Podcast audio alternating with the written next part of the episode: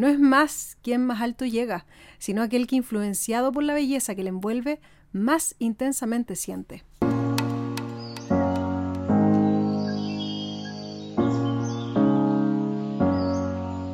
Soy Carolina Fernández y esto es Montaña para Todos.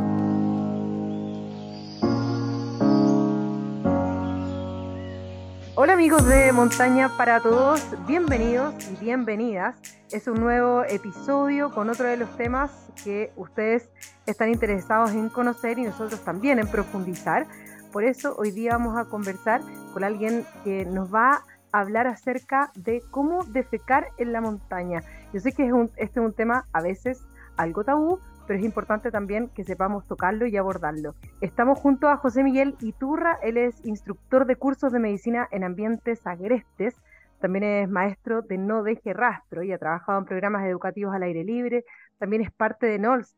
Le agradecemos su presencia acá en Montaña para Todos. José Miguel, muy bienvenido. Muchas gracias Carolina, gracias por la invitación y por generar estos espacios para conversar de temas que de alguna manera nos interesan a todos en algún momento de nuestro desarrollo como montañistas, escaladores o alguien que, que va a la naturaleza y que, que, tiene preguntas simples y comunes como esta de cómo ir al baño y qué es lo que significa el impacto que eso puede tener en distintos aspectos de, de la actividad que vayamos a realizar. Sí, y este es un tema, partí diciendo que es bastante tabú, ¿no? Que a veces uno de tanto ir a la naturaleza ya terminas abordándolo principalmente con tu cordada, pero no es fácil hablarlo públicamente. ¿Por qué crees tú que estamos como sociedad tan reacios a, tocar esta materia? Yo creo que, es algo que viene un poco de, la crianza que podamos tener y, si hacemos un poquito de, de vista hacia atrás, cuando los papás están criando a un a un niño, un bebé o, infante y, asocian lo malo con caca. Y de ahí en adelante eso nos va generando, nos va generando una imagen de que, bueno, no, no es normal hablar de esto. Posiblemente hay muchas personas que, que desarrollan una estitiquez en la medida que, que se van generando eh, mm. ciertos hábitos y eso hace que quizás no nos sentamos tan cómodos en ir al baño si no es mi baño. Y de ahí en adelante es algo que, claro, cuando lo llevamos a lugares donde no tenemos todas las comodidades que, encontramos en el día a día, pucha, se, transforma en un desafío de, de, cómo estar cómodos con algo que cotidiano que todos hacemos y que, mm, que de alguna u otra manera va a impactar la experiencia que podamos llegar a tener, no solo desde el impacto ambiental de, contaminar o no contaminar, sino de que, chuta, qué tan larga va a ser mi, excursión si es que tengo que ir al baño y no es algo que voy a querer hacer y después estoy llegando a la casa corriendo al, al baño. Sí, al final vamos a hablar acá acerca de cómo nosotros mismos inhibimos nuestra propia naturaleza estando en la naturaleza. Eso, oye, suena, suena casi un trabalengua, pero es así, ¿no? Claro, es, eh, es una de esas cosas que posiblemente quienes hemos estado haciendo actividades al aire libre por varios años eh, lo hemos resuelto. Yo la verdad no tengo, no tengo conciencia de o si ha sido algún problema para mí. Yo partí desde adolescente yendo a acampar con los scouts, entonces después de varios años, hoy en día no, no, es, no es un tema, pero sí me ha llamado la atención que realizando cursos para personas que están iniciándose en, el excursionismo, montañismo, lo primero que hacen llegando a, a la oficina, sala de clase, es correr al baño. Claro, y finalmente tú lo dijiste hace un rato atrás, esa mm, sensación de estitiquez, digamos, de que nosotros podemos aguantarnos mucho de ir al baño en la naturaleza, de defecar, y puede incidir directamente en un rendimiento físico, ¿no? En la montaña, o sea, también uno se hincha, de verdad que el malestar puede, puede ser bien pesado. Sí, tengo el recuerdo de, de, un caso de un, un, participante en un programa que estuvimos desarrollando, esto ya hace quizás 15 eh, años atrás o más, en que esta persona empezó a presentar dolores abdominales y bueno, cuando uno hace un, examen, eh, parte de lo que pregunta es ¿cuándo fue la última vez que fuiste al baño? La respuesta de esta persona fue, bueno, en la casa. y en la casa esta persona ya llevaba seis días fuera de la casa. Entonces, obviamente genera, genera un impacto que te afecta lo que estás comiendo, el desempeño que vas a tener, y si te sientes mal con dolor abdominal, obviamente ya no es, no es estar disfrutando lo que uno está haciendo. Claro, y en eso, eh, José Miguel, lo que uno más escucha es el, el término hoyo de gato, ¿no? Que es como, ok. ¿cuáles son las soluciones que uno puede tener como para sentirse relativamente cómodo y es una práctica que se realiza bastante? Primero, descríbenos de qué se trata el, el hoyo de gato, qué elementos Sí, necesito como para, para hacerlo. sí. Yo creo que eh, partir por agradecer un poco a, a esta técnica del hoyo de gato que nos permite tener una excusa para poder hablar de lo que es ir y hacer caca cuando estamos al aire libre. El hoyo de gato es una de las técnicas que hay y que, que se consideran al momento de, ir a hacer caca de manera tal de que el impacto que podamos tener eh, sea el menor posible. Es quizá uno de los caballitos de batalla de- del programa No Deje Rastro en cuanto a uno de los principios que tiene que manejar los residuos que vamos a generar cuando vamos a hacer alguna actividad al aire libre. Y que lo que postula es que, bueno, primero es eh, escoger un lugar que sea adecuado, tomar cierta distancia de cualquier curso de agua, de manera tal de no estar haciendo caca cinco pasos de, de un estero o de un curso de agua. Luego plantea hacer un hoyo de 20 centímetros, eh, que es una profundidad suficiente como para poder de alguna manera poner las, las fecas a, a cierta distancia de lo que eh, animales o la vida silvestre pueda tratar de escarbar atraídas por, por posibles olores, pero que también a su vez permita cierta exposición a, temperaturas que de alguna manera van a a, a degradar las, las heces una vez que quedan ahí. Pero el hoyo de gato, así como lo describes, claro, uno necesitaría una, una palita idealmente, igual se puede hacer un, un hoyo con otros elementos, digamos, con lo que uno encuentra a mano, pero no es una técnica que uno pueda realizar en cualquier suelo, ¿no? Eh, tiene que tener ciertas características como para que ese desecho finalmente se, se procese.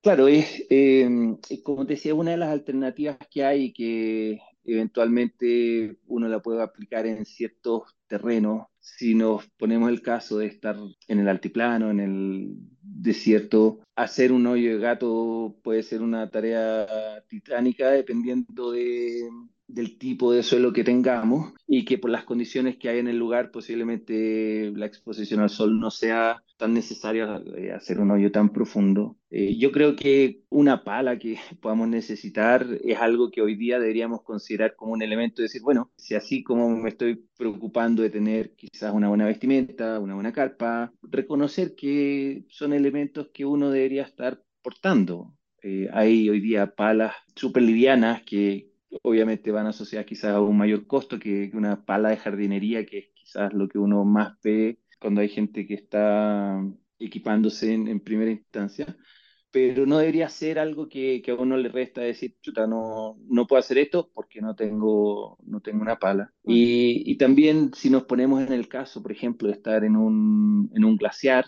eh, las condiciones son, son distintas. El hoyo gato no va a ser posiblemente la, la alternativa para minimizar un impacto desde el punto de vista eh, ambiental o desde el punto de vista de lo que va a ser la experiencia de otras personas que se van a estar recreando. ujú. Pensemos que si hacemos el hoyo gato 20 centímetros y en lo que la nieve o hielo se congele, eso después va a quedar a la vista en un lugar que posiblemente muchos van a querer usar como un campamento y después estás rodeado de aquí hubo gente que vino al baño Hace días atrás. Sí, una experiencia que claramente ninguno de los que está escuchando probablemente quiera, quiera sostener. Oye, eh, José me quería, antes de, de profundizar, digamos, los tipos de suelo, que eso es muy interesante porque va a incidir directamente en la estrategia que utilicemos para, para hacer caca. Quería hablar ace- acerca del papel higiénico, porque también cuando tú dices, ya, cavamos este hoyo, hacemos las deposiciones, pero muchas personas también están, y lo digo, lo digo en presente, lamentablemente, porque hay muchos sitios donde hay papel higiénico en demasía. Eh, la gente no está retornando con él, entonces también es importante como subrayar eso, que el papel tiene que volver con uno. Sí, si uno opta por, por, usar papel para limpiarse, eso debería ser algo que después lo ponemos en una bolsa que llevamos a la casa y se va a la basura en, casa y no que queda ahí, como uno le llama las guirnaldas que, que va encontrando. Que claro, uno piensa, oye, venimos escuchando de, de eso hace mucho tiempo, pero es algo que, que sigue viéndose. Y quizás por ahí puede ser un tema de, educar un poquito más en qué otras alternativas hay para limpiarse. Gente que va a expediciones de varios días no consideran llevar papel higiénico para 30 días de una expedición. Y van a estar pensando en, bueno, posiblemente a la hora de limpiarme me voy a lavar y voy a tener una, botella de agua conmigo al momento de, de, limpiarme, como eran los antiguos que, que ya no vemos en las casas.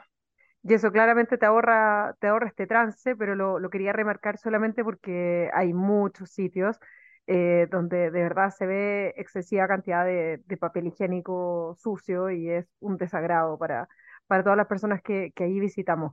Pero bueno, eh, qué bueno que marcas también que hay otras maneras, digamos, de, de limpiarnos, de asearnos después de, de ir al baño. Quería entonces entrar directamente en los tipos de suelo. Porque, ok, el hoyo de gato puede ser en una, entiendo, en una, mm, hasta cierta altitud, cosa de que también los desechos se descompongan, porque pasado Claro, cierta, cierta cota, eh, el, el desecho se, se va a mantener a propósito de las temperaturas. y también tiene que ver un poco con, con cómo eh, quiero decir, dinámica de suelo, pero no, no, no desde un punto de vista eh, demasiado técnico que, que alguien puede decir, eso no es, no es dinámica de suelo. Pero claro, si estás en un acarreo eh, donde, chuta, hacer un hoyo es mover una piedra encima de otra y, y eso va- se va a estar moviendo y desplazando, ¿cuál va a ser la mejor ubicación o cuál va a ser la mejor profundidad? Es algo que, que también cuando necesitamos hacer un hoyo de gato es algo que tenemos que pensar y, y una de las cosas que, que en cursos de, de no deje rastro, en cursos para personas que, que están iniciándose, mencionamos en todo este proceso de cómo ir al baño,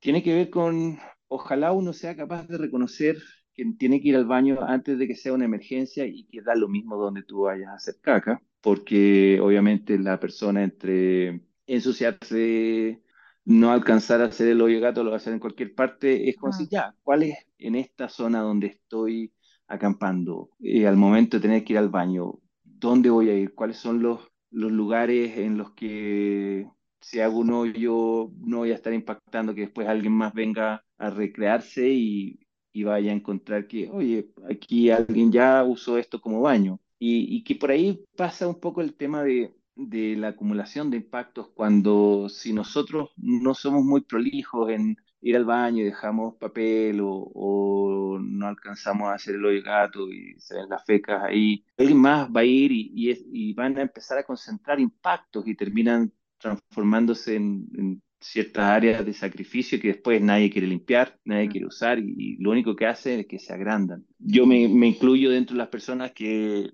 de repente he dado gracias que he podido salir de la carpa en medio de una tormenta y que chuta, no me pilla donde me pilla nomás. Pero claro, ahí después también uno tiene que decir, ok, eh, tengo que ser responsable de limpiar, de hacer un, tratar de minimizar el impacto que otras personas van a tener cuando ellos salgan de su carpa, cuando ellos vayan caminando por un sendero. Siempre pensar en otro y finalmente lo que también estamos, estamos hablando es que tiene que estar dentro de todos los aspectos que estamos contemplando al momento de salir al aire libre. Claro, por ejemplo, si vamos a ir a un glaciar, pensar en, en cómo vamos a, a determinar la zona, vamos a estar en, en un lugar por varios días, queremos concentrar el impacto, vamos a ocupar una bolsa para concentrar eso, que después en algunos lugares te dirán, ok, vaya y dispóngalo en cierta grieta, o algunas administraciones de lugares te dirán, usted tiene que traer esto de vuelta, como por ejemplo el caso de, de la Concagua, cuando uno va, te entregan una bolsita con un número y te dicen, bueno, a la salida, si no me trae la bolsa de, re- de regreso que está usada, tiene una multa. No, es que ahí te, te quería interrumpir porque entiendo que en el Aconcagua, no sé, corrígeme si estoy, si estoy mal, equivocada, te pesan los alimentos que llevas, cosa de hacer un cálculo estimativo de cuánta caca también debería, deberías traer de vuelta, ¿no? Mira, eso no lo sé, yo fui a la Concagua 10 años atrás y en ese Ajá. entonces era la bolsita con el número y tráigamela de vuelta.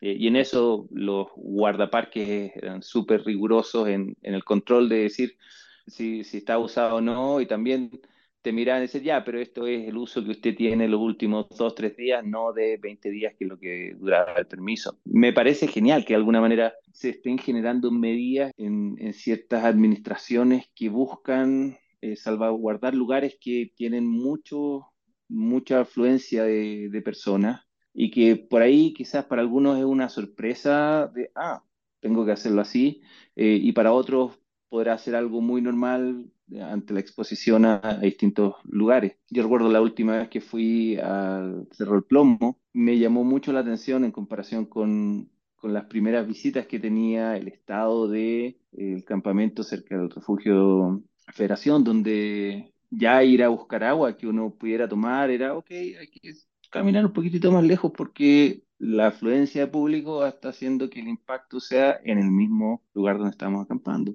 Sí, me está acordando de precisamente ese campamento cuando te hablaba de, del papel higiénico en, Mm. en demasía, digamos, que también es uno de los problemas que, que ha impactado en los últimos años. Hablábamos del hoyo de gato, también está la opción que mucha gente le aplica, que es el cacatubo. Algo más práctico si se quiere, porque se puede trasladar tus propios desechos, no hay Sí, necesidad de enterrarlos ni de dejarlos en ninguna superficie. me parece muy bien que, que se esté de alguna manera difundiendo. Tiene quizás sus orígenes en, en prácticas eh, más específicas como escalada de, de grandes paredes, por ahí cuando hay gente que está haciendo expediciones en kayak y que los lugares donde se acampa son playas y concentrar los, los impactos no lo hace viable eh, y que de alguna manera una acordada o un grupo de gente esté diciendo, oye, yo, yo me preocupo de este tema con un cacatúo, ¿qué estás haciendo tú?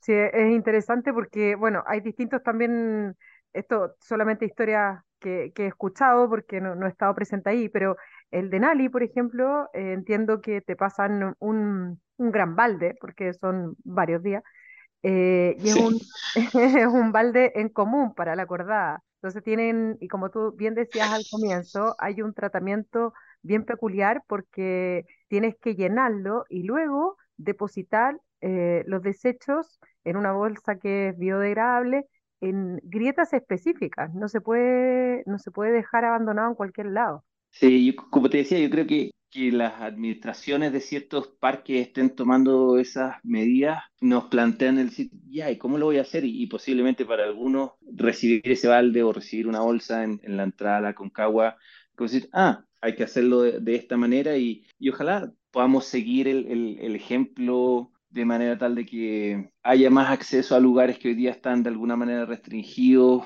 Por ejemplo, si pensamos en, Torres del Paine, los circuitos tradicionales, la O, la W, eh, ya tienen una sobrecarga de gente, pero ese parque tiene muchos otros senderos que, que tienes que tener un guía para ir porque de alguna manera están queriendo cuidar el impacto, la seguridad de la gente y que, que no todo se transforme en, por ejemplo, el campamento italiano que, que ya el nivel de impacto que tiene hace que la experiencia no sea grata. Eh, José Miguel, mencionaste a la, a la pasada del glaciar. Hay glaciares como mencioné recién, el Denali o la propia Antártica, que también es un territorio que, que tiene normas bien estrictas al respecto al tratamiento de los desechos, pero en un glaciar cualquiera, ¿cómo debería ser nuestro proceso de, de defecar? En un glaciar cualquiera, pensando quizá un glaciar con poco tránsito, eh, lo que yo trataría de, de hacer y, y promover es tratar de concentrar los impactos. O sea, si, si hay una cordada, si hay un grupo de cordadas que, que están acampando en un lugar, eh, quizás poder ocupar una bolsa plástica y ocupar grietas que de alguna manera van a ser el receptáculo y sí, en algún minuto eso se va a derretir o el glaciar va a retroceder y el impacto va a quedar a la vista. Me hace, me hace reconocer que cualquier actividad que estamos teniendo al aire libre eh, va a tener cierto impacto y que posiblemente no es un impacto que, que yo vaya a ver, sino que sean otras generaciones o años más tarde, gente que, que esté yendo a ese mismo lugar y que va a decir, ah, pucha, quizás desde cuándo es esta bolsa. Pero claro, concentrar los impactos, tratar de evitar que, que nuestras fecas contaminen el agua que alguien más quiera derretir después. Son cosas que tendría en, en, consideración. Y quizás poder pensar, es algo que me pueda llevar. Eh, ¿De cuánto estamos hablando? ¿Es un fin de semana? Posiblemente yo diría, ya, llevemos un cacatúo, hagamos responsables y, y pensemos que, que parte de, de mi actividad tiene que estar buscándole una solución a un posible impacto y que yo creo que muchas veces priorizamos el ir ligero, el ir liviano, decir, tengo que cargar esto, tengo que cargar esto de vuelta, y cuando ya estamos cansados, cuando por ahí bajamos la guardia en lo que estamos haciendo y que, que impacta a otras personas. Y también yo creo que es un tema que, que va evolucionando en razón de, lo que vamos aprendiendo. Años atrás, yo me acuerdo que, una de las técnicas que se promovían para manejar las fecas era no hacer un hoyo gato, sino hacer a superficie, planteaba el esparcir las fecas, que ya implica que alguien tiene que empezar a manipularlas eh, de manera tal de que eso se seque y el viento se lo lleve. Pero después empezaron a ver, ah, si hacemos esto, esa contaminación, que es lo que está generando con los campamentos que reciben los vientos de, qué enfermedades se están transmitiendo de. Y hoy en día es algo que, que uno eh, posiblemente nunca lo hayan escuchado y, y, por favor, si lo están escuchando ahora por primera vez, no es lo que estamos promoviendo o no es lo que deberíamos hacer. Sí, que importante porque muchas veces cuesta dimensionar todo el, todo el daño eh, que podemos hacerle a otros involuntariamente por carecer de, conocimiento, de herramientas como para solucionarlo en el momento. Eh, José Miguel, tú dijiste recién lo del, lo glaciar. En zonas desérticas, por ejemplo, ¿cuál es el, mejor tratamiento que se, que se recomienda? Eh, yo en el desierto trataría de priorizar el, el llevarse las, fecas. Y eso va a depender un poquitito de qué es lo que estamos haciendo, la duración de, si es una excursión de un día, de un fin de semana, un cacatúo puede ser una, una, muy buena opción. Por lo general son, son suelos que, por un lado, pueden ser muy frágiles si es que hay algo de, de vida que se está generando, entonces llegar a impactarlo también es como decir, oye, ¿qué va primero? Eh, después suelos duros, donde generar la profundidad no es suficiente para evitar los impactos. Después vienen animales, excavan eso y se genera impacto. Ahora, si, si ya estamos hablando de más días, posiblemente decir, ya, pues, o sea, que, ¿cómo lo vamos a hacer? ¿Qué, qué manera podrá ser el hoyo gato? ¿Podrá ser un balde, como mencionaste, y ojalá que así como hay que llevar agua para esas expediciones, uno pueda decir, bueno, esto, esto es lo que me tengo que llevar de vuelta. Es que eso es súper importante porque al final este tema nosotros lo estamos tocando porque hay que hacer conciencia de que es parte de la planificación, porque nosotros sí o sí vamos y tenemos que ir al baño. Sí, sí un, buen ejemplo es, yo hoy en día eh, considero parte del equipo que, que voy a llevar en, una excursión, una ascensión a montaña, una botella para hacer pipí en la noche, en la mañana, estar adentro de la carpa y no tener que, salir. Años atrás, eh, me acuerdo, mi compañero de carpa va y me despierta y me dice, oye, estoy meando la carpa. Y claro, él eh, se le había olvidado llevar su botella y se consiguió por ahí una de esas latas de Nescafé chica y que obviamente no era suficiente. Pues. Entonces en la mitad de la noche, así como, oye, estoy meando la carpa, uno se despierta y dice, ¿de qué estás hablando? Y, claro, era esa falta de, planificación o, posiblemente se le olvidó, no es que no, es que no haya sabido ni nada, pero, pero claro, te, te empiezan a, a impactar en decir, voy a tener que salir al baño en la mitad de una tormenta, cuando si tuviera mi botellita estaría haciendo pipí dentro de la carpa. Perdón, eh, José Miguel, pero es que ahí sí o sí el factor confianza en este aspecto de la acordada es súper importante. Sí, sí, bueno, saber administrar, administrar una, una carpa te puede significar que tú vas a decir, ok, si estamos en un, en un contexto de nieve, en una nevazón, una tormenta, eh, una de las entradas de la carpa será el baño, ¿te fijas? Pero ahí empezamos a entender el concepto de acordar de alguien que tú le estás confiando eh, tu seguridad y muchas otras cosas cuando estás en, montaña o en cualquier actividad. Tú hablaste hace un rato atrás de los cursos, de que una persona, claro, te confesó después de estar ahí particularmente hinchado por no haber ido al baño después de muchos días que no había ido, pero en una salida con tu cordada esas cosas deberían conversarse, debería ser algo, algo normal. Yo creo que cuando, al menos mi experiencia, mi compañero acordaba de varios años yendo a la montaña juntos, uno, uno va teniendo esa instancia de conocer, conocerse y poder derechamente decir, oye, esto es lo que yo voy a estar cargando, o hay uno que se preocupa de, de llevar la palita para los dos, reconocer que es parte de las conversaciones que hay que tener. José Miguel, y precisamente para esas personas que pueden estar iniciándose en esto, que quizás no tienen cursos a su haber y que este tema les causa, les causa interés, ¿cómo poder expandirle a esas personas, a ese grupo, esa conciencia, digamos, de que Mm. planificar cómo ir al baño en la montaña, al aire libre, es importante tal como, como cuánta agua cargar?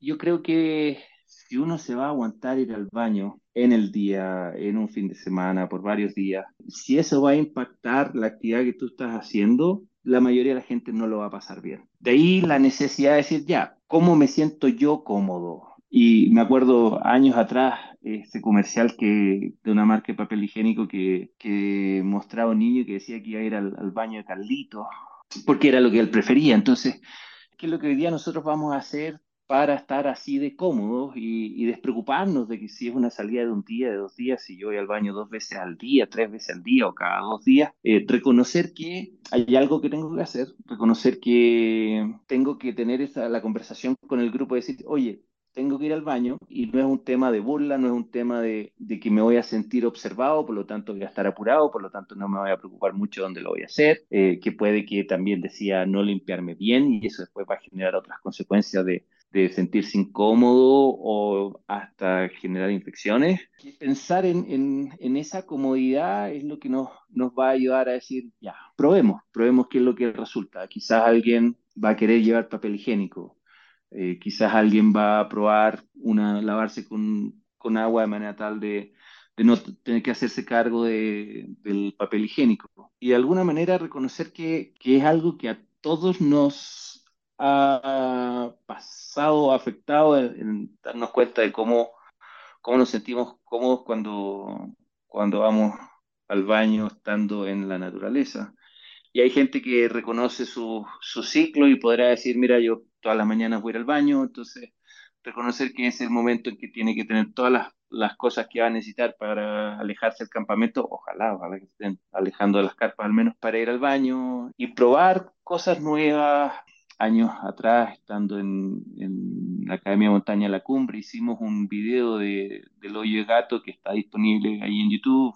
Hay un libro que es Cómo cagar en el monte, creo que es el, el título del Sí. libro. Eh, y, y, hay más recursos que, que, uno puede decir, ah, ¿cómo lo ha hecho esta persona para ir al baño? Y, y así poder encontrar la manera que, que, uno se va a sentir cómodo. Yo creo que no hay que tomar un, un curso para, para, encontrar una solución a esto.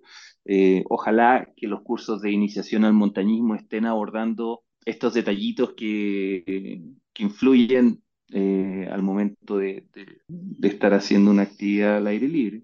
Eh, bueno, José Miguel, entonces eh, creo que, mm, que la gente que, que está escuchando este capítulo ya más o menos se hizo una idea de lo importante de partida, que es que nosotros tomemos este tema de verdad en conciencia y le tomemos el peso, que hacer caca es importante para nosotros, para nuestra salud y que tener los cuidados con el medio ambiente es tan o más importante también. Sí, y nuevamente muchas gracias por, por generar esta instancia. También felices de, de, escuchar el día de mañana cuál es la experiencia, cuáles son los aprendizajes y cómo, cómo esto ayuda a otros. Sí, no, y José Miguel, mira, si el correo queda abierto, de hecho, cualquier duda, pregunta que la gente tenga respecto a este capítulo o a otro, ahí gmail.com, ahí nos pueden escribir también en el Instagram montanaparatodos.cl, allí nos encuentran y siempre tenemos un feedback constante con ustedes. Así que José Miguel, nuevamente muchas gracias, aparte que te pillamos ahí en el otro hemisferio, aún así pudimos hacer este contacto como para hablar acerca de esta materia que, que es tan relevante. Así es que gracias finalmente. Gracias a ti, Karina, que esté muy bien. Muchas gracias. Y nosotros eh, les queremos agradecer a todos ustedes que estuvieron ahí escuchando este episodio. Como dijimos recién, cualquier duda que les asalte, por favor, la realizan. Nosotros acá la podemos compartir también y debatir en nuestras redes sociales. Por mi parte, será hasta el próximo capítulo. Que estén muy bien y por favor, planifiquemos y pensemos en cómo hacer caca en la montaña. Chao, chao.